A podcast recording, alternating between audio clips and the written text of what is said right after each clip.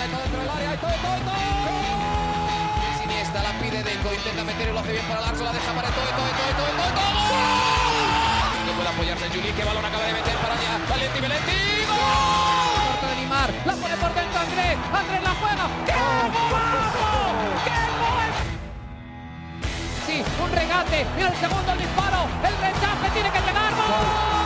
Barcelona.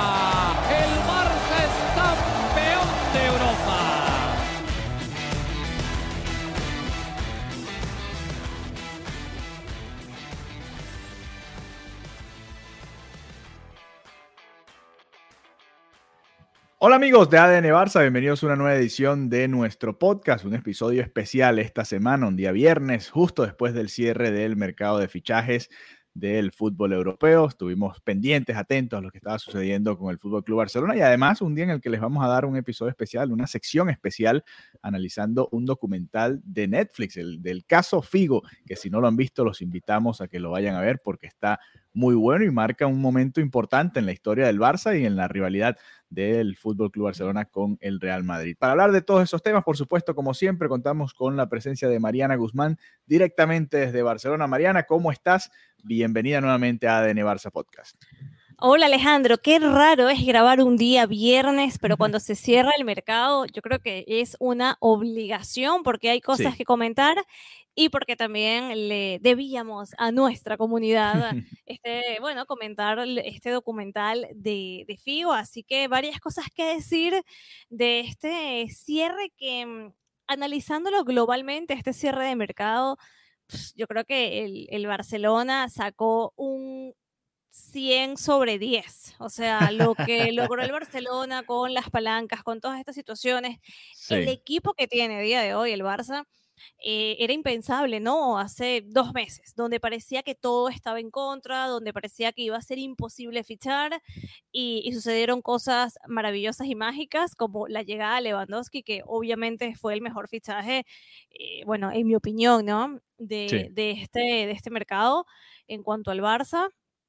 Y, nada, la, la manera en la que se, se reforzó y tenían que llegar unas- unos refuerzos que, que finalmente llegaron, ¿no? En posiciones claves que quizás no son las más llamativas a nivel de, de noticias, ¿sabes? Pero son importantes y de ahí el, el Barcelona necesitaba ese, ese impulso, ¿no? Así que yo creo que la, la valoración que se puede hacer de este mercado y de este cierre es total y absolutamente positiva. Así que creo que tenemos muchísimo que comentar en este episodio. Cuéntame, ¿coincides conmigo para ti? Sí. ¿Cómo, cómo viste este cierre de mercado? No sé si esperabas un poco más. No, ¿Cómo te no, quedaste? imagínate. Ya yo, yo más bien lo, lo- cualquier cosa que terminara de llegar eh, era positiva, ¿no?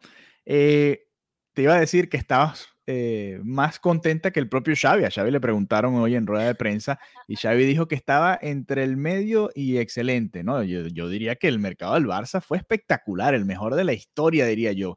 Veníamos de, de- de una situación que se veía realmente sombría, parecía un, un abismo, parecía que el Barça iba a ser el, el Milan de Europa de, de que pasó por muchas dificultades, el propio Manchester United, que no ha podido llegar a conseguir resultados importantes, no sé, que, que el Barça iba a estar fuera de Champions en los próximos años.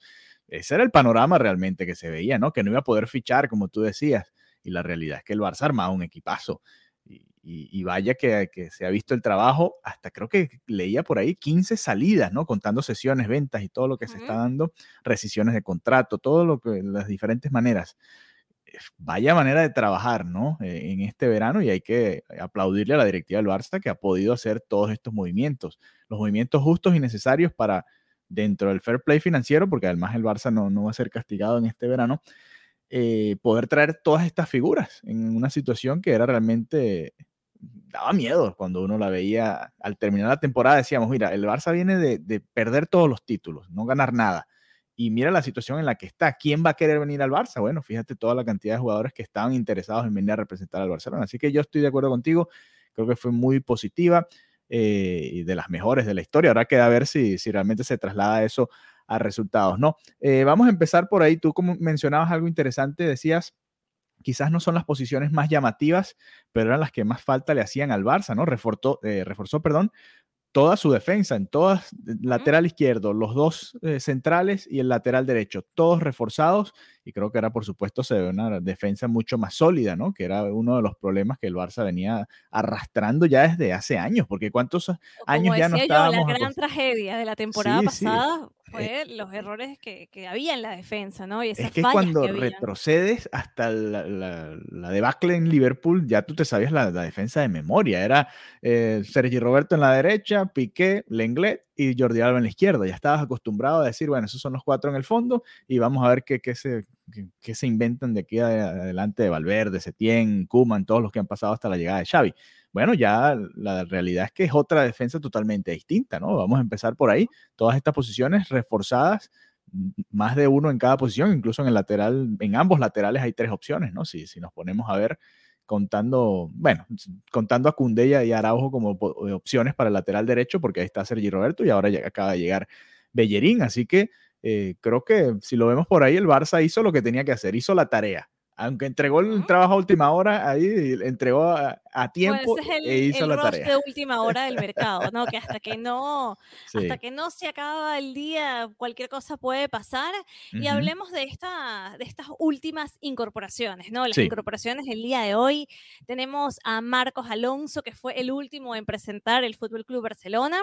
Viene del Chelsea y firmó hasta el 30 de junio, o firma, mejor dicho, hasta el 30 de junio de 2023 con una cláusula de rescisión de 50 millones de euros, como lo acabas de decir, esas posiciones que no son las más llamativas o no son las más sexys, ¿no? A nivel de comentarlo, viene, mm, eh, bueno, con esa capacidad de posicionarse como lateral en defensa de cuatro o como carrilero en una defensa con tres centrales. También la especialidad de este jugador, los lanzamientos de falta. Así que es, es un plus importante y, nada, eh, muy, muy necesario tener estos refuerzos y tener estas opciones para que de verdad el Barcelona pudiera hacer algo distinto y, mejorar de cara a esta, esta temporada que ya acaba de iniciar.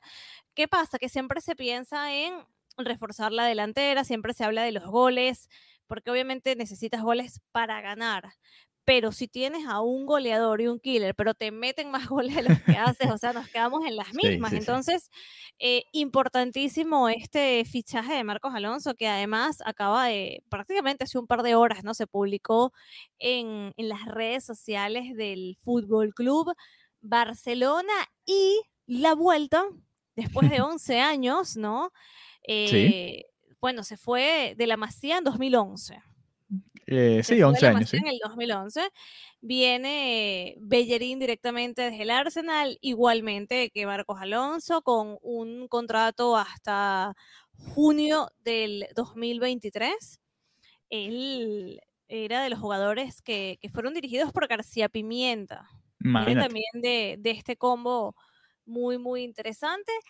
Y es un indiscutible, ¿no? En el Arsenal, en lo que es la, la banda derecha.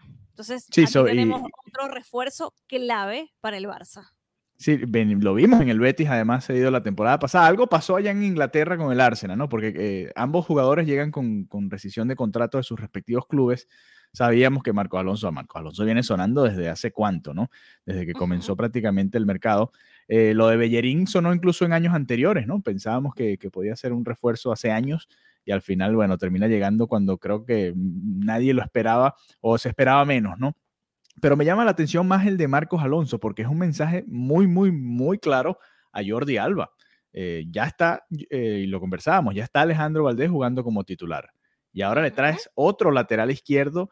Eh, obviamente Xavi le está diciendo a Jordi Alba, prácticamente no cuento contigo, aunque hoy en rueda de prensa le preguntaron. Sí, hoy le, preguntaron y por supuesto dijo, no, yo cuento con él, además es uno de los capitanes, es muy importante, son muy polivalentes los dos, sabemos que Alba puede jugar un poquito más adelante, igual que Valdés, ya hablabas de la, de la polivalencia que tiene Marcos Alonso en los distintos sistemas en defensa, pero el mensaje es claro, es claro Jordi Alba. Clarísimo. Y también hay que entender que Xavi no puede hacer quedar mal a sus jugadores. O sea, no es como si le preguntaran por Dest, que decía, bueno, directamente que ya no contaba con él. Estamos hablando de un jugador que ha sido referente, que es capitán del Fútbol Club Barcelona, que tiene una trayectoria, que tiene una cantidad de, de premios y de trofeos con el Barça. Entonces, lógicamente eso dentro del vestuario se respeta, ¿no? Esos códigos no... No, y son amigos personales también, ¿no?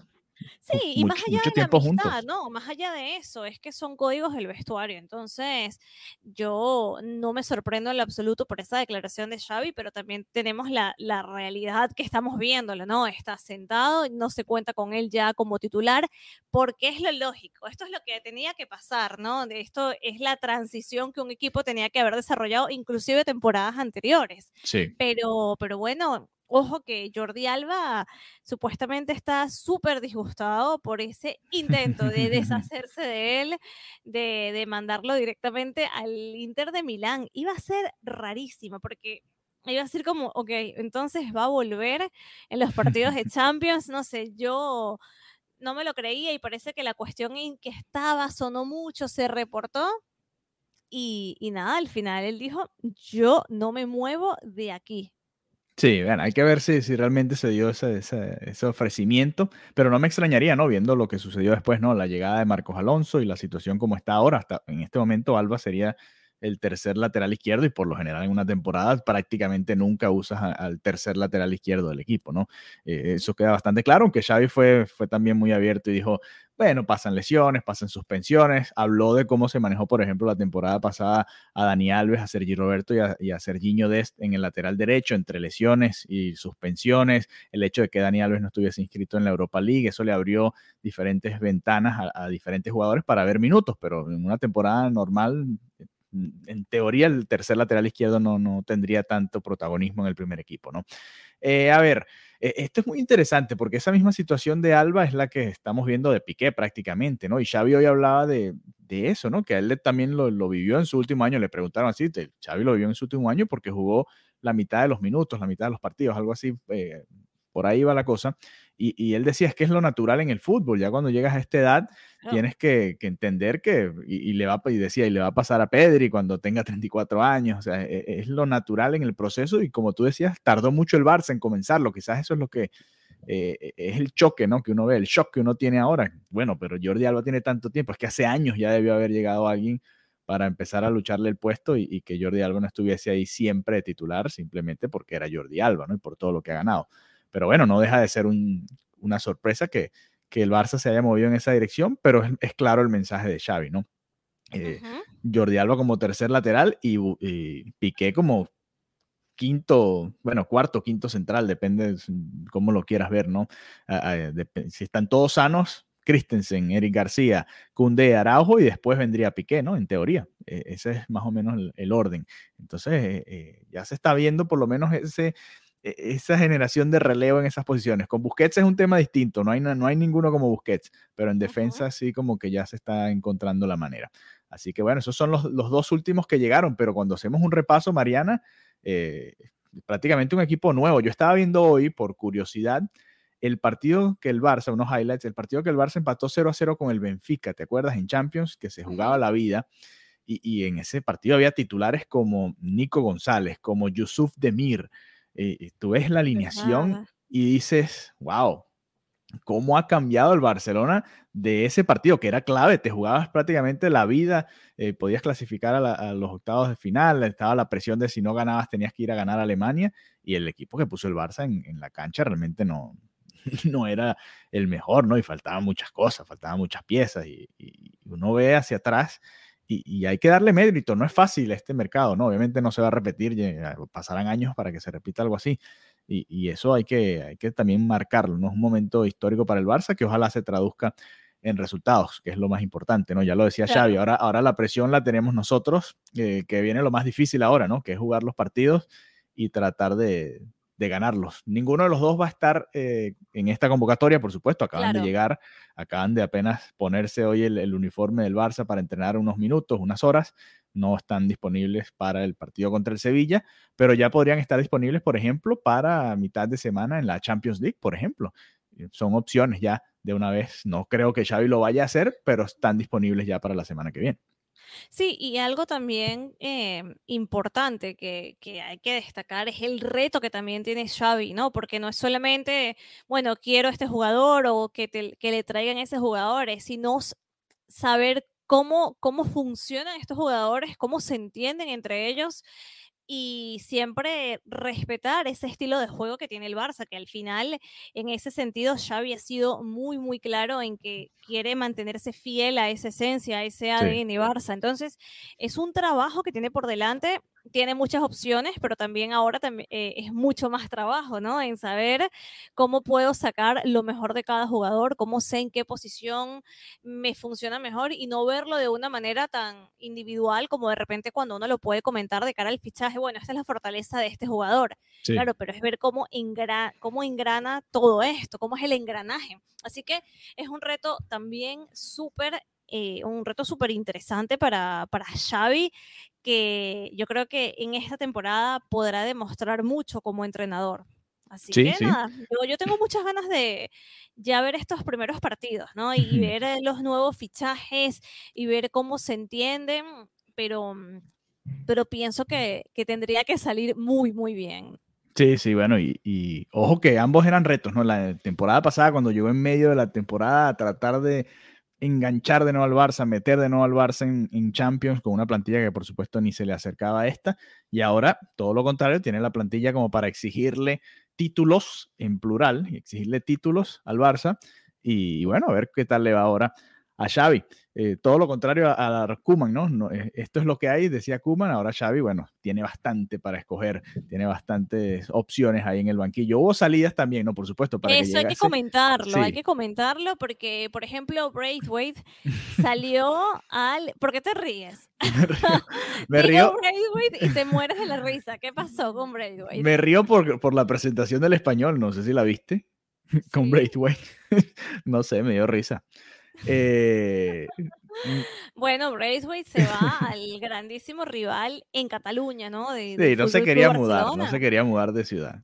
Él era- lo suyo era con la ciudad. No, yo, mm, yo creo que al final es una, es una ganancia para el, para el español, ¿no?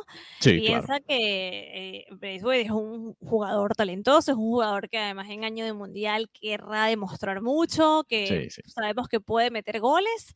Y, y nada, al final el Barcelona ha decidido rescindir su contrato. Básicamente le dijeron hasta aquí llegamos porque él no tenía ninguna intención de facilitar su salida. Ujú. Y en ese, en ese momento el español se puso mm, las pilas, ¿no? Para, para tenerlo a él fichado. Así que nada, sale. Yo creo que no hay nada que cuestionarlo. Al final estas negociaciones muchas veces dejan como sen- sentimientos extraños hacia los Sí. jugadores. Tenías que haberte ido, eh, irte gratis. sí, sí, sí. Sí, Había mucha gente que mucha- molesta por, eh, ¿por qué no? Mucha Porque Braithwaite- toxicidad. Sí, también. Braithwaite sabía desde mayo, y lo ha dicho Xavi en numerosas ocasiones, sabía desde mayo que no contaba para el proyecto y, daba la sensación, no, no, no conoce los detalles, de que él no quería salir, ¿no? que quería quedarse como diera lugar.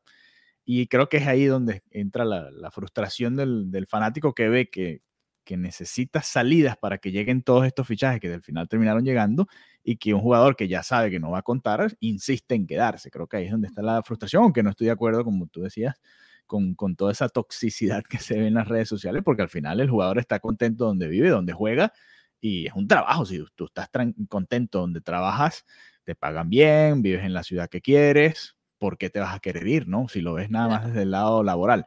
Pero bueno, si ya si tu jefe te está diciendo que, que no quiere, que no le gusta cómo haces el trabajo, bueno, ya, ya es una situación distinta. Eh, Abde se fue también cedido en, Cedido. ujú. a los Asuna, le extendieron el contrato y se fue cedido a los Asuna. También tuvo una situación graciosa en su primera rueda de prensa. Si pueden, vayan a ver el video en redes sociales, búsquenlo, app de rueda de prensa con en los Asuna. Tuvo una situación ahí bastante graciosa. Eh, Serginho Dest, que no contó nunca para Xavi, ¿no? Parece, ¿no? No lo terminó de convencer nunca.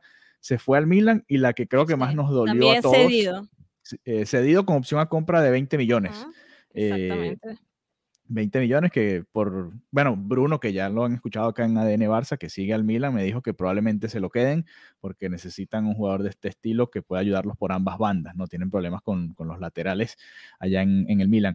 Y eh, la que creo que más nos dolió a todos, la salida de Pierre-Emerick Aubameyang rumbo al Chelsea. Este sí vendido, no he cedido, vendido completamente. Así que nada, le decimos adiós a Oba después de seis meses espectaculares con el equipo. Se convirtió en un sí. más y se ganó la afición a punta de goles y de, actitud. Xavi lo comentaba hoy, ¿no? la, energía que transmitía Aubameyang en todo momento era, era espectacular y lástima que se haya tenido que ir así, ¿no? De, de esta manera tan turbulenta por lo que sucedió en su casa en, otro ámbito y después, bueno, ya porque quería jugar, ¿no? Quería ser protagonista en, el equipo, en cualquier otro equipo, el Chelsea es una buena opción para él, ¿no? En, el Barça no iba a jugar tanto.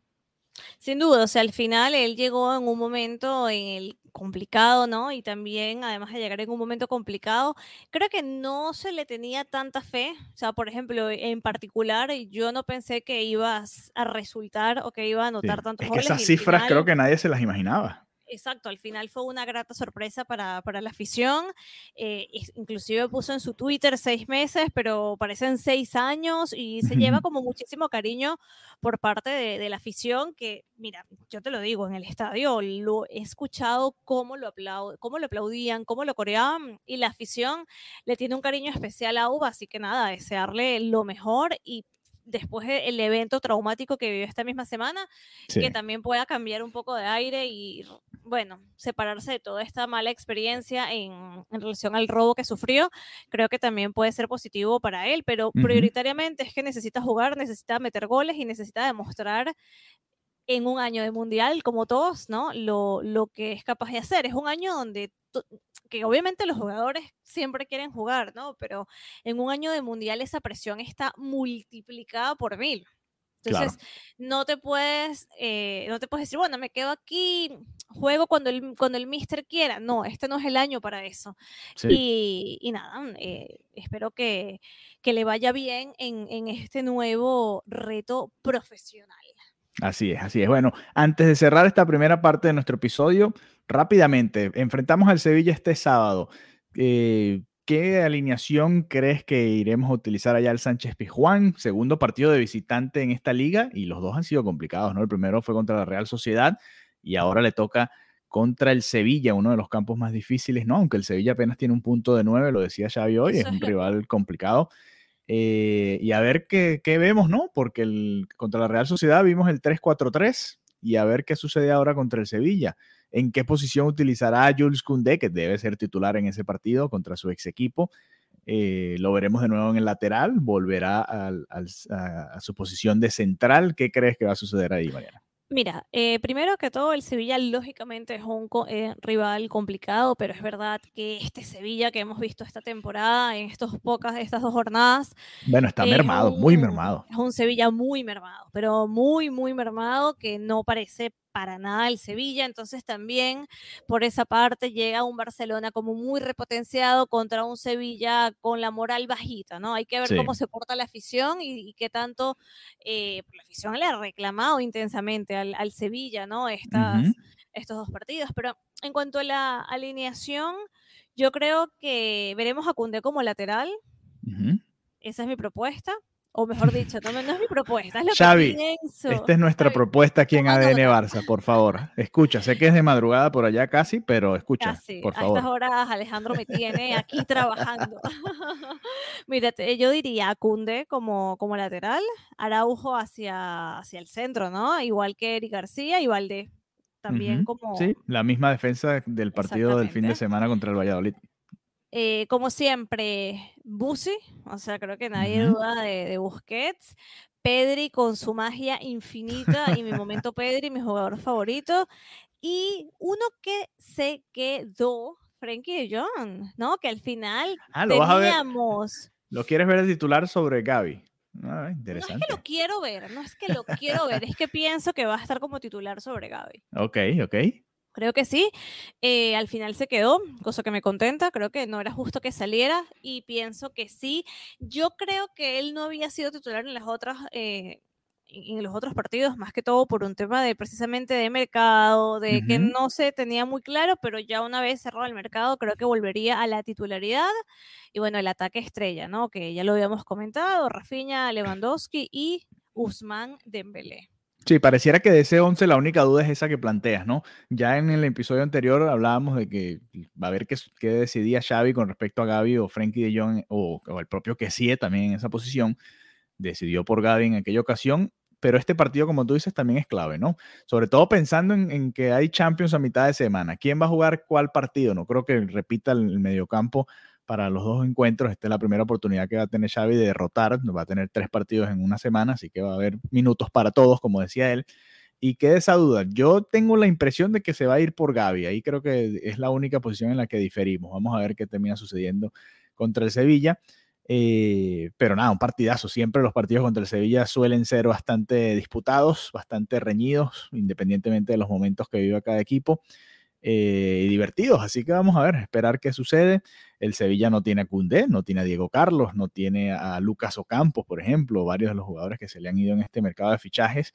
Que, que, bueno, ha afectado bastante a varios equipos españoles, ¿no? Se nota la diferencia entre España y varias otras ligas, cómo se le están yendo las, las estrellas o los buenos jugadores a cada uno de los equipos y a ver qué tal puede pararse, ¿no? Plantearse el Sevilla contra el Barça en este partido. Si llega a perder, va a tener un punto de 12 claro, es contra el Barça, pero ojo, ya empieza la presión, ¿no? Y, sí, no, yo la presión ya comenzó. No sé si viste los videos de los fanáticos. Sí, claro, e, es, es, hasta injusto exigirle, ¿no? Que saque un resultado ante este Barça, pero bueno, la situación es la que es. Es un punto de nueve y aunque Xavi decía hoy que había sido injusto, el fútbol es así, ¿no? Y, claro. y, y, es temprano en la temporada, pero el Sevilla no se puede dar el lujo de, de quedarse muy atrás porque su objetivo, que es entrar en Champions, depende de eso, ¿no? De poder mantenerse en los puntos. A ver, eh, bueno, creo que así terminamos esta primera mitad del episodio espectacular. Hablamos de todo, el mercado de fichajes, lo que creemos que puede suceder con este partido entre el Barça y el Sevilla. Ahora, bueno, vamos a hacer una pequeña pausa y hablar del caso Figo. Amigos de ADN Barça, regresamos con la segunda parte de este episodio. Sí, les estamos dando hoy un bonus. Hoy le vamos a dar un episodio completo, largo, extenso, para que usted lo pueda escuchar. Eh, uno es de actualidad, ya lo tuvimos, la primera parte, que era hablando de cómo cerró el mercado de fichajes, y ahora un episodio que usted puede escuchar en cualquier momento porque fue algo que sucedió hace 20 años, y es el caso Luis Figo. A ver, yo, Mariana. yo no sé, es que ya dijiste que lo puedes escuchar en cualquier momento, pero sabes que cuando hablo de documentales, eh, claro, todos sabemos lo que pasó, pero tampoco quiero hacer como demasiado spoiler para que la gente tenga como la ilusión de verlo y también hacer su propio criterio, ¿sabes? Entonces, ok, ok, entonces vamos a hacer algo, vamos a hacer algo. Quiero que manejes tú cómo vamos a ir llevando este, esta sección, esta segunda parte del episodio, porque obviamente ya yo lo vi, hay temas que hay que Ahora discutir. Soy yo la primera en hacer spoiler horrible. sí, porque es difícil, porque obviamente ya sucedió, pero hay, hay testimonios que no se conocían, entonces... Hay cosas claves. Sí, sí, que le agregan mucho a, a, la historia. Entonces, bueno, vamos a ver, eh, empecemos por lo más básico, ¿no? Eh, Luis Figo hace algo que hoy en día sería impensado, ¿no? Que, qué sé yo, que Cristiano Ronaldo hubiese pasado del Manchester al, odiado rival en Inglaterra, que hubiese pasado del Madrid al Barcelona, que Messi se hubiese ido del Barça en su mejor momento al Madrid y, cosas de ese estilo, ¿no? Eh, y se dio, se dio, y, se dio además en un momento, y lo, lo, pueden ver ahí en el documental, muy curioso, porque había elecciones en ambos clubes, ¿no? Que sí. no suele suceder, por lo general es uno o el otro. Se dio en ese momento y fue como la tormenta perfecta. No sé si, si te da esa impresión, Mariana. Eh, yo obviamente sabía de la historia, pero no conocía tantos detalles del momento, ¿no? Nosotros estábamos muy jóvenes, éramos niños sí, cuando sucedió sí. todo esto. Y la verdad es que yo, yo recuerdo muy poco de, de, mi memoria, y es más, yo no recuerdo haber visto a Figo jugar con el Barça. Yo, mis recuerdos del, del Barça son de después de Figo. Eso es lo que te iba a decir, que yo nunca en tiempo real lo uh -huh. vi en el Barcelona. Exacto. Eh, inclusive yo bueno, claro, en el año 95, o sea, no, obviamente no veía fútbol, ¿no? Era una niña muy pequeña y no tenía eso. Para mí, mi primera idea de, de, Figo, claro, es un tema de generacional, lo recuerdas uh -huh. con la camiseta del Madrid. Correcto. ¿Entiendes? Sí. Entonces, cuando yo comencé a disfrutar del fútbol, cuando comencé a averiguar, fue que me enteré de todo este tema y tenía muchísimos baches y creo que tampoco había tanta información uh -huh. y ese creo que es el mayor valor de este documental, que bueno, habla Luis Figo de este tema, como nunca lo había hablado, pero también los personajes que aparecen, porque no sí. solamente es Luis Figo, es que vemos a Florentino Pérez, es que vemos a Pep Guardiola, entonces no es fácil sentar a estos personajes y sacarles, ¿no? Eh, cómo, ¿Cómo se gestó todo esto? Y en eso me parece que, bueno, el documental me parece eh, que está muy bien hecho, o sea, está muy bien contado.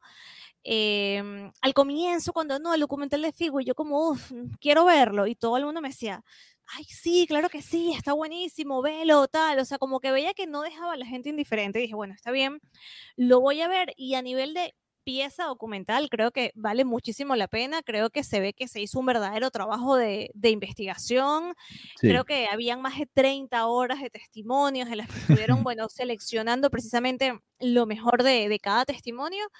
Y también habían imágenes inéditas, ¿no? De Figo, de sus vacaciones, de su época. O sea, cuando sale, cuando él se va rumbo al Barça, que sale en la casa de sus padres. O sea, son cosas Sí. que en verdad piensa que en ese momento, olvídate de redes sociales, olvídate de Instagram, que ahora uno ve y que, "Hmm, yo sé que desayunó Sergi Roberto. O sea, este tipo de cosas no existían en esa época y esas imágenes también tienen muchísimo valor.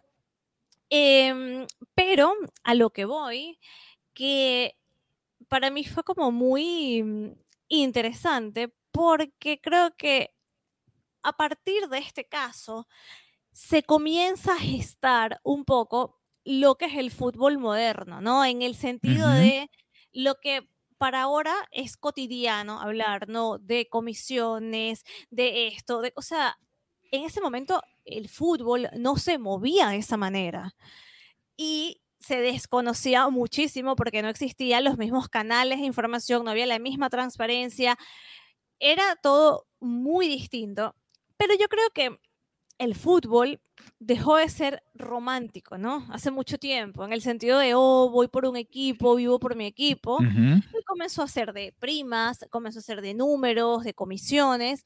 Ya esto lo hemos asimilado porque ya entendemos cómo funciona. O sea, de hecho, nos- nosotros en los episodios hablamos, bueno, es que si no fuera por lo económico, está bien que se quede. Ya el público entiende, entre grandes comillas, que hay factores económicos que alteran la realidad futbolística y que prevalecen sobre cualquier Sí. cosa. Entonces, por una parte, me parece brutal porque siento que es el génesis, el inicio de este nuevo fútbol en el que todo se mueve de una manera muy distinta, ¿no? A lo que es la fidelidad, el honor, los colores y tal.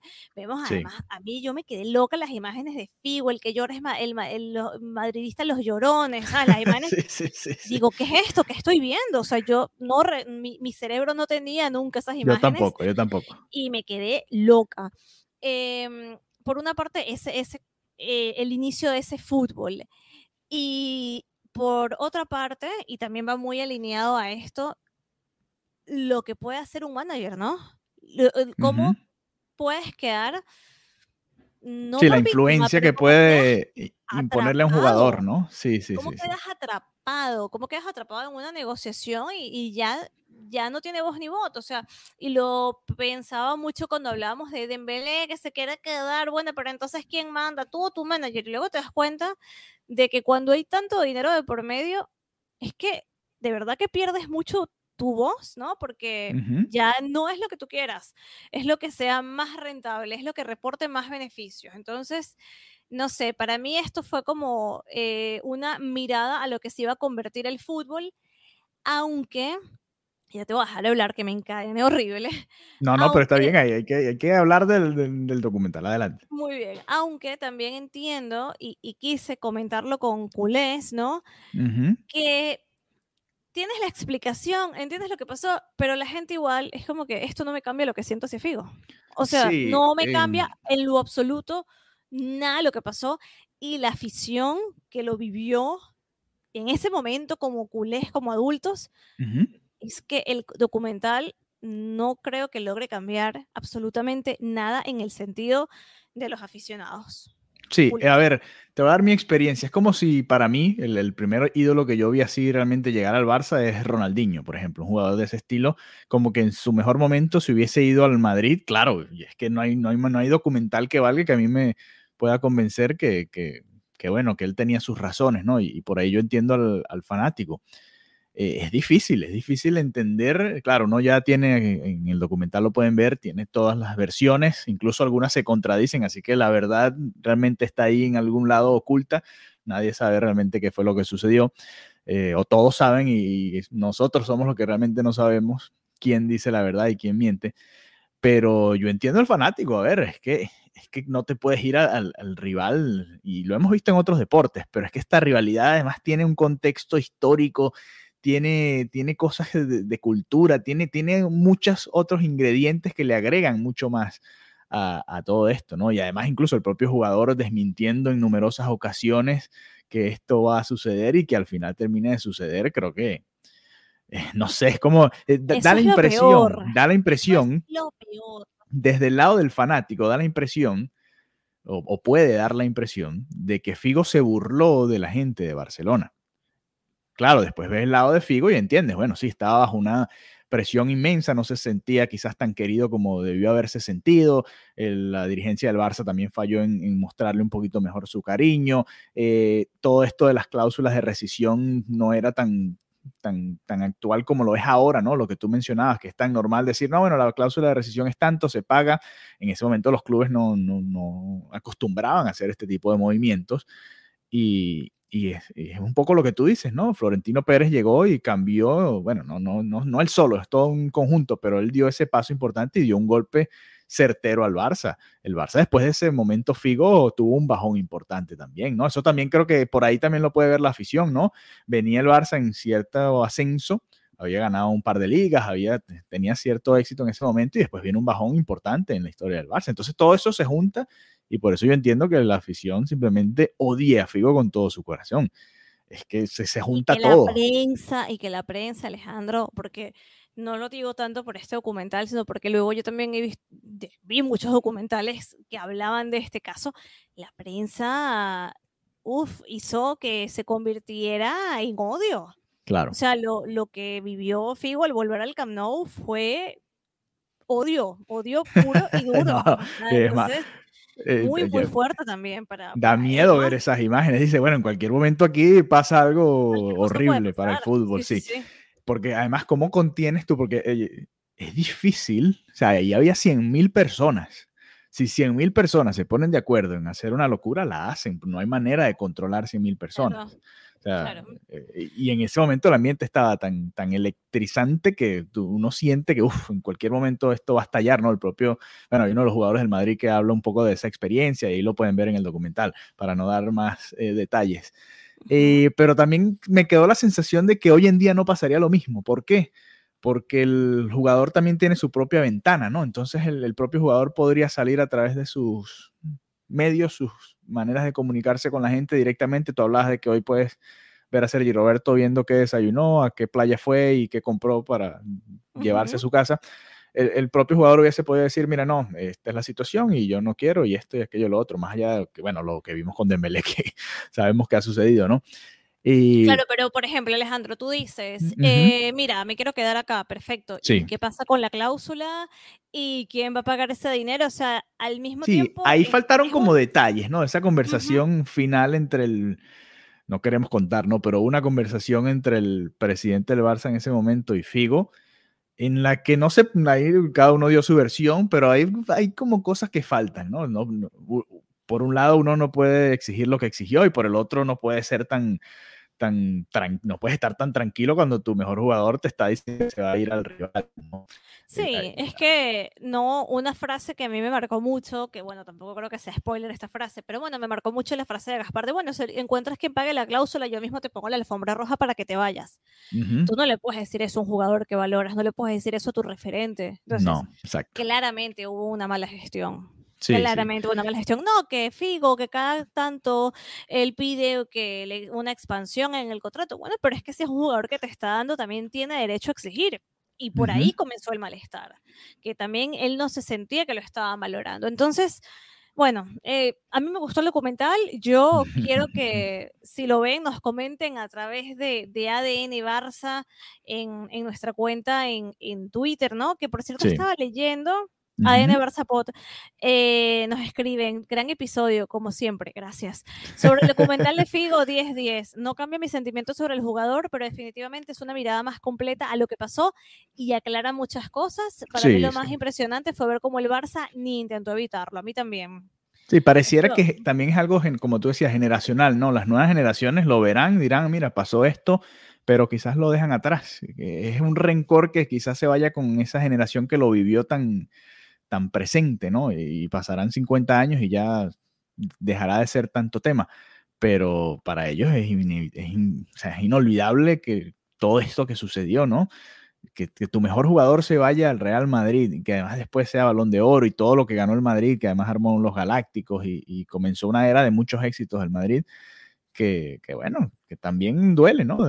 Porque te pudo, se pudo haber ido a otro lugar y se fue al, que más te duele, ¿no? Creo que eso es lo que...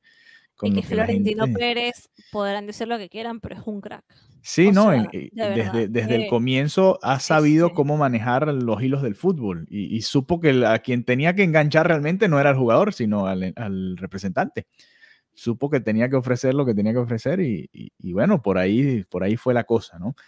Eh, pero me encantó, a mí también me encantó y, además creo que vimos el lado de, que es el lado sucio, ¿no? Como tú decías, el de los agentes, el de, bueno, ¿y cuál, cuál es la comisión para mí? Yo tengo este jugador, eh, ajá, y cuánto me vas a dar a mí por hacerte el contacto y todo esto, que, es el lado como, bueno, del, negocio que quizás no nos gusta hablar tanto, pero que sabemos que está ahí presente. Eh, a ver, ¿qué otro detalle del, documental? También quiero hablar, ah, vamos a aprovechar la relación con Guardiola. Yo no sabía que habían sido tan cercanos. Me sorprendió. Eh, creo que es uno de los detalles interesantes de este documental porque el propio Guardiola habla al respecto y pareciera que Guardiola, claro, esto lo dice de frente a cámara, es un, es un hombre todavía que, que está en el, en, en, el, ámbito público, ¿no? No puede salir tampoco a decir una locura sobre Figo, ¿no? ¿no? No va a salir a decir, sí, no, Figo es un traidor y dejamos de ser amigos, nunca fue lo mismo, nunca entendí por qué se fue, no, realmente fue comprensivo, aunque uno también entiende que es, entre comillas, lo que tenía que decir, ¿no? Eh, porque la amistad era real y, no les dijo nada tampoco. Entonces, también es como una tradición no solo al barcelonismo, sino a uno de los que te tendió la mano cuando llegaste a un país nuevo, ¿no? Eh, eh, tiene sus, detalles esta situación, Figo, también dentro del Barça y con Guardiola, que es un referente de, aquellas épocas y también de los mejores momentos del Barça como entrenador. Sí, eso también a mí me marcó y digo, wow, me imagino lo que habrá pasado entre ellos, ¿no? sí. esa conversación, esa primera conversación después, ¿no? Sería demasiado interesante, hasta para una película puedes hacer ahí eh, sobre esos momentos, ¿no? Es, que es, es más una serie como la de Michael Jordan. Exacto, no, no, esto, esto va para mucho, pero me, me sorprendió gratamente el, el, documental y varias personas me, me, han dicho, no, tienes, ya me habían dicho que lo tenías que ver, ha generado revuelo, ¿no? Así que vale la pena que lo vean y que nos comenten sus opiniones. Sí, de acuerdo, así que eh, nada, ahí dejamos un poco varios temitas escondidos para que, bueno, la gente vaya y lo vea y lo disfrute y nos lo comenten a través de nuestra cuenta de Twitter, como decía Mariana, arroba pod, eh, porque por supuesto es un tema que siempre va a estar presente y que le dio un poquito más de calor si es que le hacía falta esa rivalidad entre el Fútbol Club Barcelona y el Real Madrid. Así que bueno, así terminamos este episodio especial de ADN Barça, extenso con un poquito de todo eh, una mirada al presente y una mirada también al pasado de la historia del Fútbol Club Barcelona. Mariana, nos reencontramos pronto nuevamente y será hasta la próxima. Bye bye. Adeu.